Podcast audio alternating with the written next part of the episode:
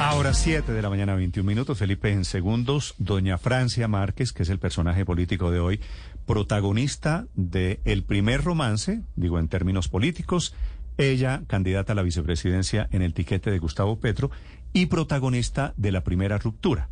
Se acerca Petro, eso significa la ruptura con el liberalismo y con el expresidente Gaviria. Ella tendrá que explicar, Felipe, todo lo que ha dicho de, de Gaviria, que no es poco, ¿no? Sí.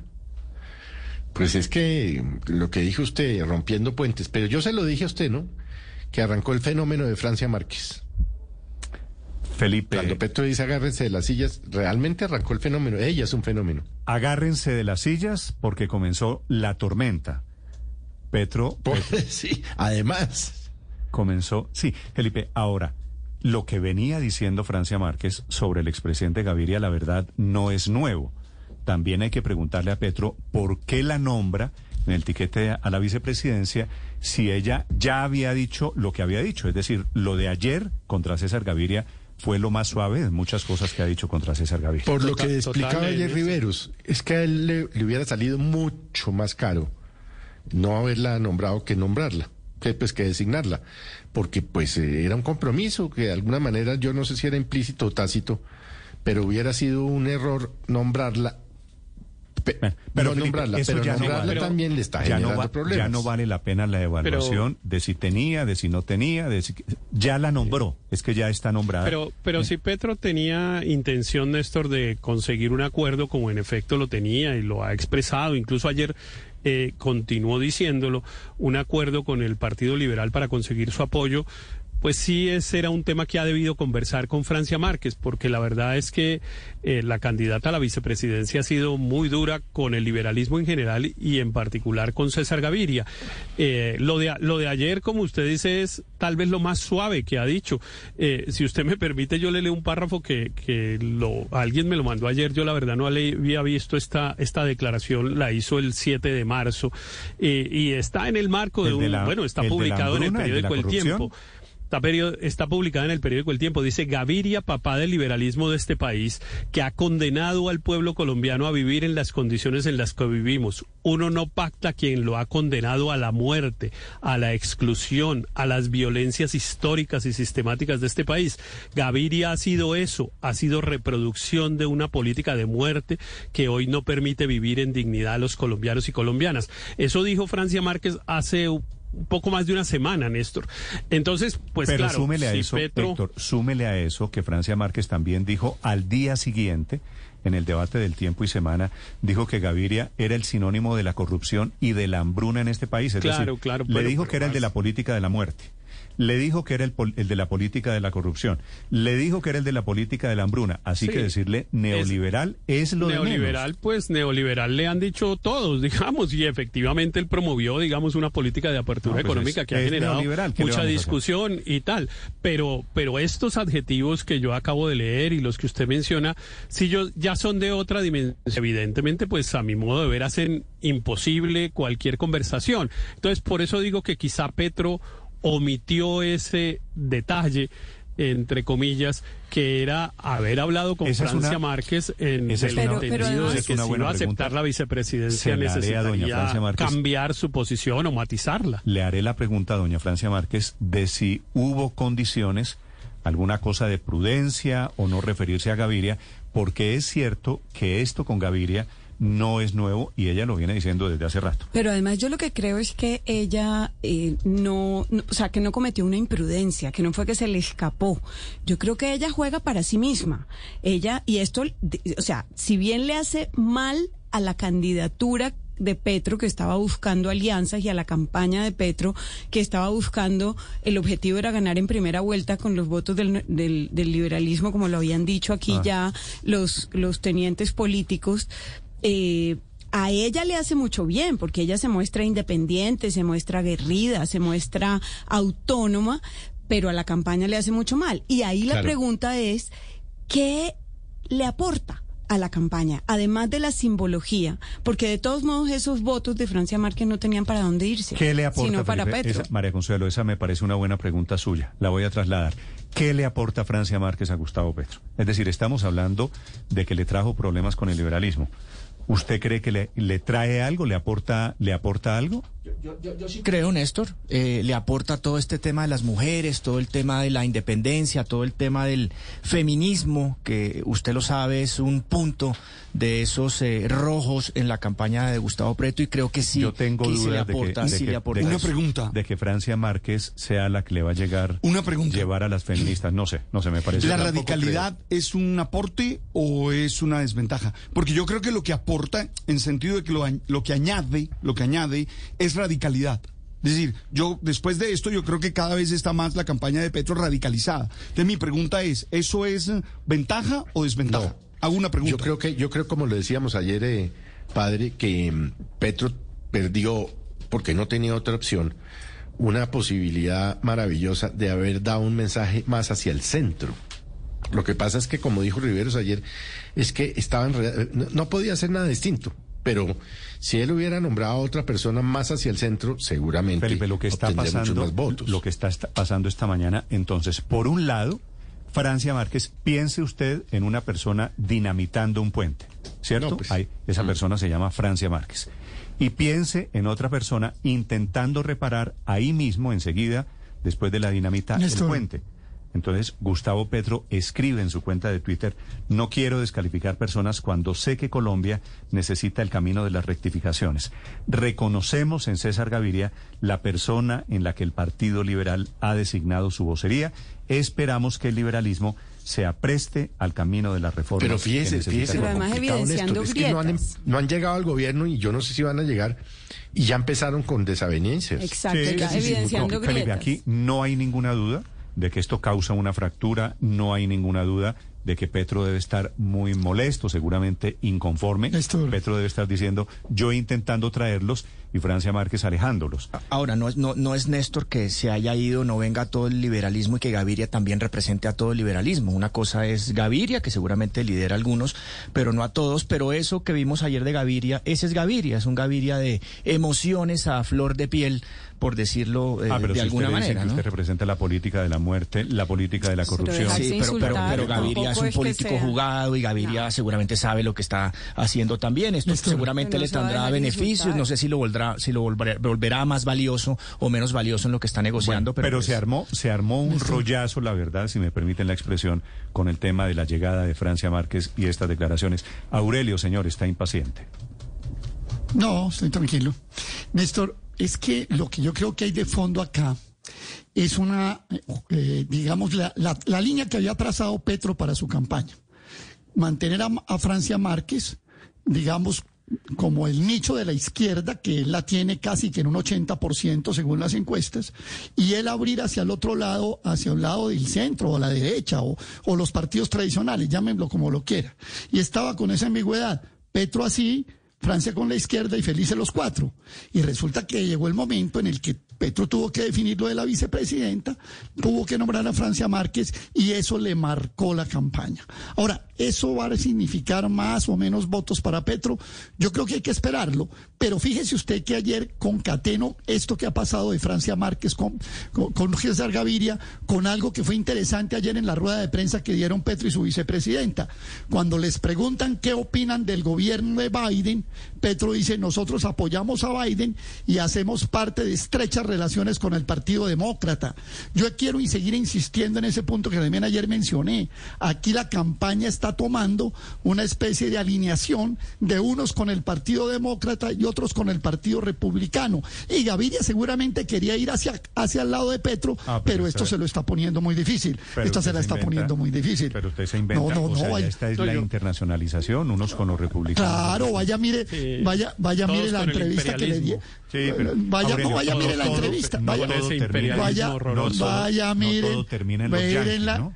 mi- mire la, mire entrevista. Mire- ¿Usted vio la entrevista, Héctor? ¿Usted vio la entrevista? Eh, no, yo no Bueno, la vi, no, no, estoy Bueno, oyéndolo y por eso entonces- digo que entonces- veo que todos entonces- están con el imperialismo, qué horror. No, yo Pero sí vi no. la rueda de Mire, prensa, yo creo que- Aurelio. Yo sí vi la rueda de prensa, pero creo que fue una pregunta que, que hizo una de los, de No, los que intervinieron, ¿qué- a ver, además di- de lo de Venezuela ¿qué espera- y de los ¿Qué temas. esperaba usted? ¿Que Petro dijera que está con los republicanos? Pues obviamente ha estado Pues con, obviamente con está lo más con los cercano que se demócratas, les claro. parece. Y de hecho, de hecho, cuando estaban en la elección presidencial de los Estados Unidos, si no recuerdo mal, Petro hizo una declaración eh, eh, en favor de Biden, que, que, eso era como, como obvio. Pero para volver al, pero para volver al tema de, de Francia, mire, yo sí creo que Francia le aporta a, a Petro un elemento que a mi modo de ver, va a ser importante a la hora de la elección, que es la del sentimiento de que es un momento para los excluidos. Eh, esa expresión que ella usa de los nadies y las nadies, eh, bueno, ayer usó varias veces un lenguaje de estos un poco los nadies, usado, las nadies, los mayores, las mayoras. Las mayoras y eso, mm. pero los nadies y las nadies, digamos, me parece bien. Las mayoras y mayores, sí, ya pues es un desastre, pero, no. pero digo, esa, esa Héctor, impresión de la que palabra, los nadies, Héctor, la palabra mayoras, las mayoras, existe, sí señor, existe bueno, por la RAE pero, y está bien usada. Pero okay. ojo que mayoras está bien, a mí me sonó, a mí me sonó rarísimo. Entre paréntesis, Gracias, Héctor. Y las nadies existe también, Sí. padre. Déjeme, déjeme No. decirle una cosa, eh, Felipe, sobre este tema de las mayoras.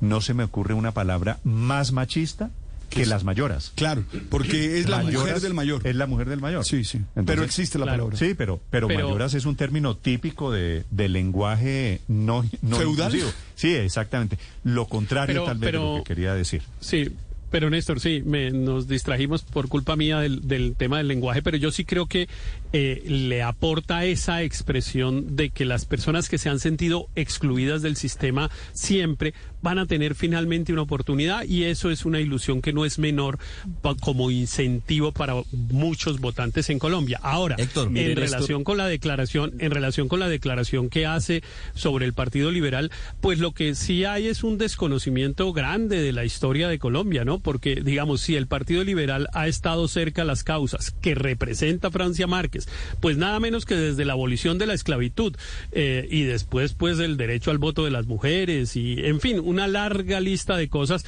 entre otras cosas, la promoción de todo el tema de los derechos de las comunidades negras a partir de la ley 70, que es lo que hace que hoy todos estemos hablando del poder que han adquirido las organizaciones sociales de las comunidades negras que tienen a cinco candidatos a la vicepresidencia eh, personas de raza negra. A los cuales se los come Pero, todos, Néstor, ¿no? Porque la figura de ella es Néstor, tan un imponente momento. que opaca a todos los demás, sin importar si todos los demás también cumplen el requisito de ser afros. A mí se me parece que el ser mujer, el ser joven, apenas tiene 40 años finalmente, el ser afrocolombiana, por supuesto, y el representar a esos excluidos, como dice Héctor, los nadies y las nadies, los mayores y las mayoras, pues hace que ella concentre todas las miradas y que todas las otras fórmulas, Néstor, todas las otras fórmulas hasta ahora, pues que conocemos, porque No, pero- todavía falta la de FICO, pero- vamos a ver con qué se juega. Pero, pero que vale- se las Hoy, come, se hoy las se lleve por conoce. delante. Y además le aporta independencia, ¿no? Es que esto de Roy Barreras y lo de Armando Benedetti también le iban haciendo mella a Gustavo Petro y al pacto histórico y No, es que vuelve y le pone independencia, leer, sobre todo Paola, cuando se desmarca de César Gaviria. Lo de Francia Márquez, como un radicalismo, dice el padre Linero, utiliza esa palabra, que le cuesta a Gustavo Petro. De pronto, esas posiciones vale, radicales eh, suman. Es que a de- de ella pronto le suman. sirven. De pronto a él, suman, a Pero vale la- le sirven. Yo estoy de acuerdo sí vale con la Paola. cosa- Ella es inderrotable. Ella está, eh, pero con una fortaleza inmensa. Es el Pero es que la fenómeno imagen- político. Pero, pero de ahí a que de- la campaña le sirva, Sí. eso es otra es que, pregunta. es que no sé qué Es es lo que- le sirve a ella y la imagen, María Pero Consuelo, vale- porque es que los políticos se miden no en imagen, en, campa en, en Sino en campaña se miden es en votos. Pero Claro. aún, aún como Pues, dice, como dice eh, Héctor, eh, Néstor, yo creo que todavía no estamos aquí acostumbrados a ver eh, una mujer, una mujer afrodescendiente sobre todo en el poder. Y eso cuesta. No sé si, por ejemplo, ayer eh, se dio cuenta la cantidad de, de memes eh, contra ella y seguramente eso nos muestra que seguimos siendo Pero un país sumamente excluyente. pero, Y creo Néstor, que pero Francia vale la- Pero ¿por qué? ver, todo eso. Pero ¿por Pero- qué, pero por qué sí le vale la- echamos de, a todo la culpa por el género eh, que es excluyente? Si eso que ella hizo, dinamitar el puente que estaba atendiendo Petro, es que el puente lo creó Petro. Si llega un vicepresidente Claro. hombre y entonces lo dinamita, uno dice, lo dinamitó. Si lo hace Francia Márquez, es que las críticas son porque es negra y porque es mujer. No, no, yo creo que es diferente. Lo, Néstor, lo del pero- tema de Gaviria, el Partido Liberal, no, no, no tiene nada que ver, digamos, con ese eh, eh, comentario anterior. Lo, lo, lo- el tema de Gaviria, pues es un hecho que no se puede desconocer y por eso dentro de Ah, la bueno, misma no. campaña, pues se, da cuenta Néstor, que hay unos que están critican a, en critican a. Francia porque es negra y mujer. Claro que por supuesto. Claro. Sí, eso y es no lo que estamos acostumbrados Néstor, a sí ver vale- eso todavía. Esa, esa se la acepto, sí, señor. Pe-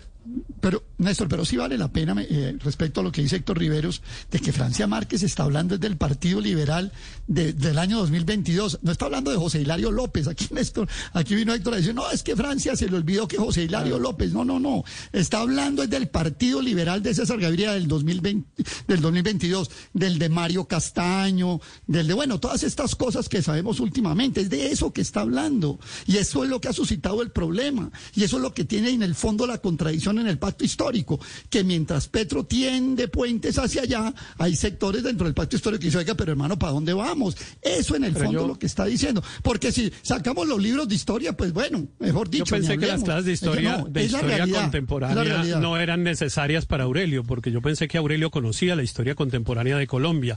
Y, y veo que desconoce que el Partido Liberal y César Gaviria fue el transformador más grande que ha tenido la historia contemporánea de ah, Colombia en los últimos 50 ah, años. La promoción de la Constitución de 1991, que es el más la, grande logro histórico de Colombia en su desarrollo político, eh, la promovió ese señor al que al que usted está al que e, usted está tachando y ese señor al que tachó y al que tacha Francia Márquez. Y permítame decirle lo siguiente, para no hablarle de José Hilario López, por supuesto que yo sabía pues que eso iba a terminar en ese tema. Yo por eso puse un, larguísimo hilo en Twitter esta mañana que comienza en José Hilario López, pero que termina en el año 2021.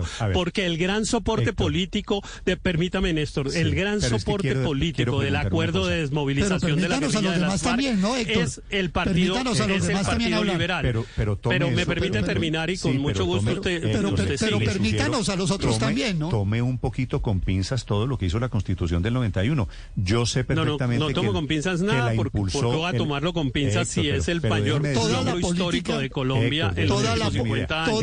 en esa constitución política hay muchos padres.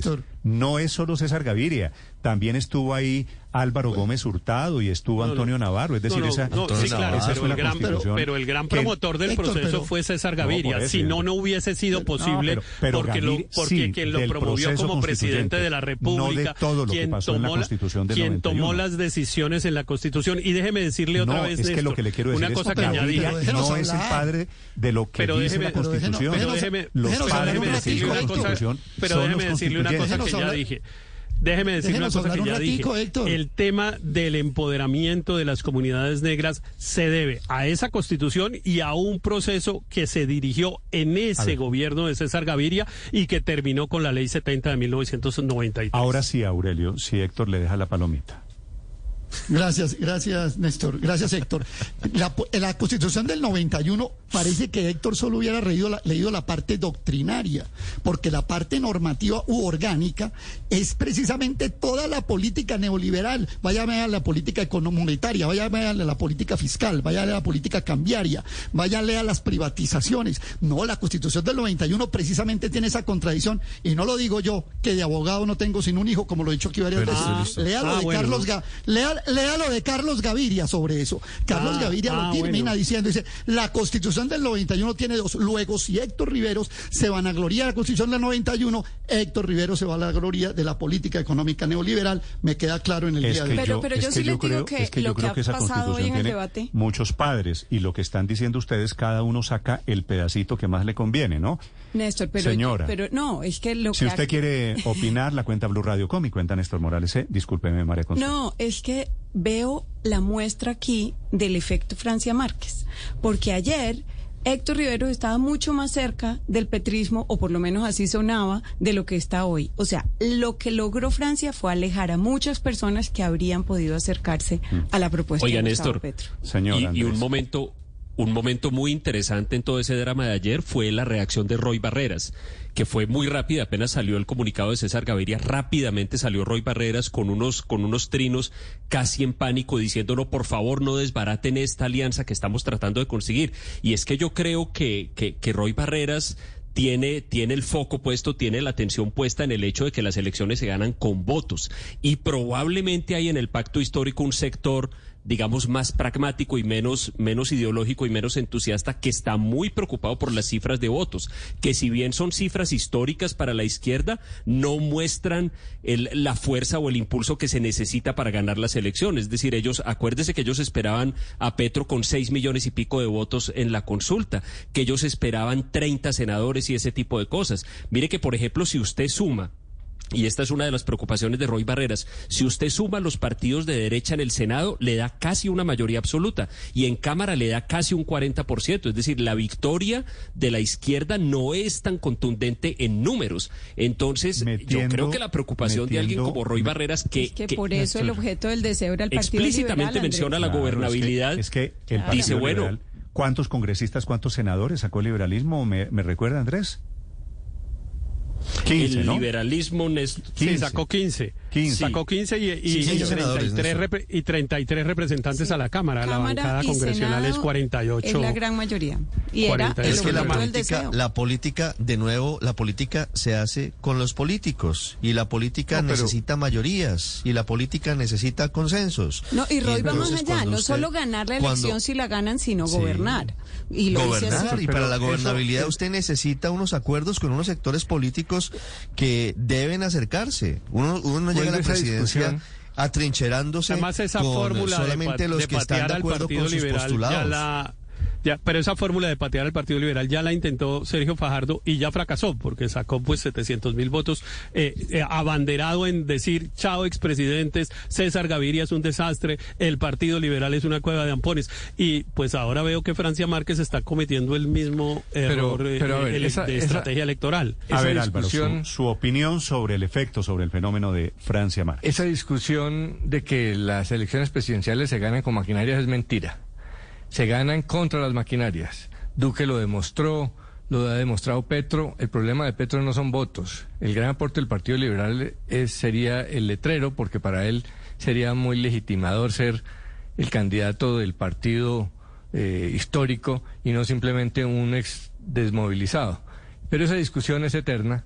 Eh, Ahí lo que muestra lo de Francia Márquez es que pues hay unas tensiones grandes entre cambio y alianzas con las maquinarias políticas. Porque Pero puede si haber fuera así, coincidencias con el Álvaro, Partido ¿por qué, Liberal. está, por qué está Petro intentando reconstruir el puente? Sí, por eso. Puede haber unas coincidencias con ideológicas con el Partido Liberal, eh, pero en las formas de hacer política, eh, no. Eh, y como le- la razón es la que le digo, a- para Petro ser el candidato liberal sería muy importante. Eh, que los votos los ponga eh, la decisión del Partido Liberal es relativo. La gente en, en, eh, primera y segunda vuelta vota por el que le da la gana. Eh, a menos pues que, que vuelvan a comprar votos las maquinarias como, como en las elecciones Pero- legislativas. Pero, pero, lo de Francia déjeme- Márquez... Déjeme hacerle una pregunta.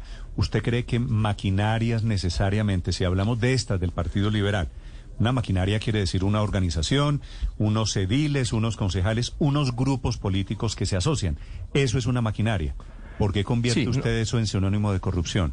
Usted hace lo mismo ver, de no, Francia no Márquez, creo que ¿no? toda no creo que toda maquinaria sea corrupción, pero ese cuento de que todo la, toda política es con políticos y que todos son iguales, eh, eso es mentira y los colombianos lo muestran en las urnas todo el tiempo. Hay un rechazo profundo a esas maquinarias clientelistas que compran votos y que son las madres de la corrupción, por más que traten de limpiarlas, Pero- eh, tienen un gran rechazo. Pero el tema de Francia Márquez, Obviamente Gustavo Petro, eh, ella es una estrella que le aporta mucho, pero en segunda vuelta una candidata que está más a la izquierda que él, pues le va a pesar mucho. En segunda vuelta él Solo- necesitaría solo- otro solo una no, pero permítame para- terminar. Eso lo han alegado miles de veces. Dejen, déjenme terminar que ya estoy en otro tema. terminar, Héctor, por favor. Le va a pesar en segunda vuelta una candidata eh, tan, tan más a la izquierda que él. Pero es que no tenía opción. Después de que otros precandidatos escogieran eh, como fórmulas vicepresidenciales a afros, pues no le quedaba otra opción, porque el poder afro se volvió muy importante en Colombia. En el 2014 se vio cómo eh, Santos ganó con el apoyo de la costa pacífica y costa caribe, que tiene una población afro muy grande, contra el uribismo que ganó en el centro, excepto Bogotá. Entonces el poder una afro... frasecita, Álvaro. Con- El poder con- una frasecita, Álvaro. Las, 2000, las, en observ- en las 2000, observaciones en de Francia 2014 Márquez. ganó con maquinarias, Er- ¿no? Recuerde Ricardo, las observaciones- y otras cosas, no, eso, eso no fue en voto Pero Ricardo, mire, la, y las maquinarias una, funcionan. una, una precisión, la observación de Francia Márquez contra César Gaviria y el Partido Liberal no fue por el clientelismo ni la corrupción, fue por razones conceptuales, ideológicas, por decir que promueven una política de muerte y que promueven el neoliberalismo. Es decir, lo que marcó ella no fue una cosa en relación con la manera de hacer política, sino una diferencia conceptual, ideológica profunda, No, que que- obviamente Yo no eso me sí rompe el a esas acusaciones de Francia Márquez, sino a la dificultad para unos sectores que ofrecen cambio de pactar con sectores eh, gobiernistas con formas tradicionales de En hacer la política. segundos, saludo a uno de los liberales que acompaña hoy la candidatura de Gustavo Petro y que quedaron, pues, viendo, mirando para el techo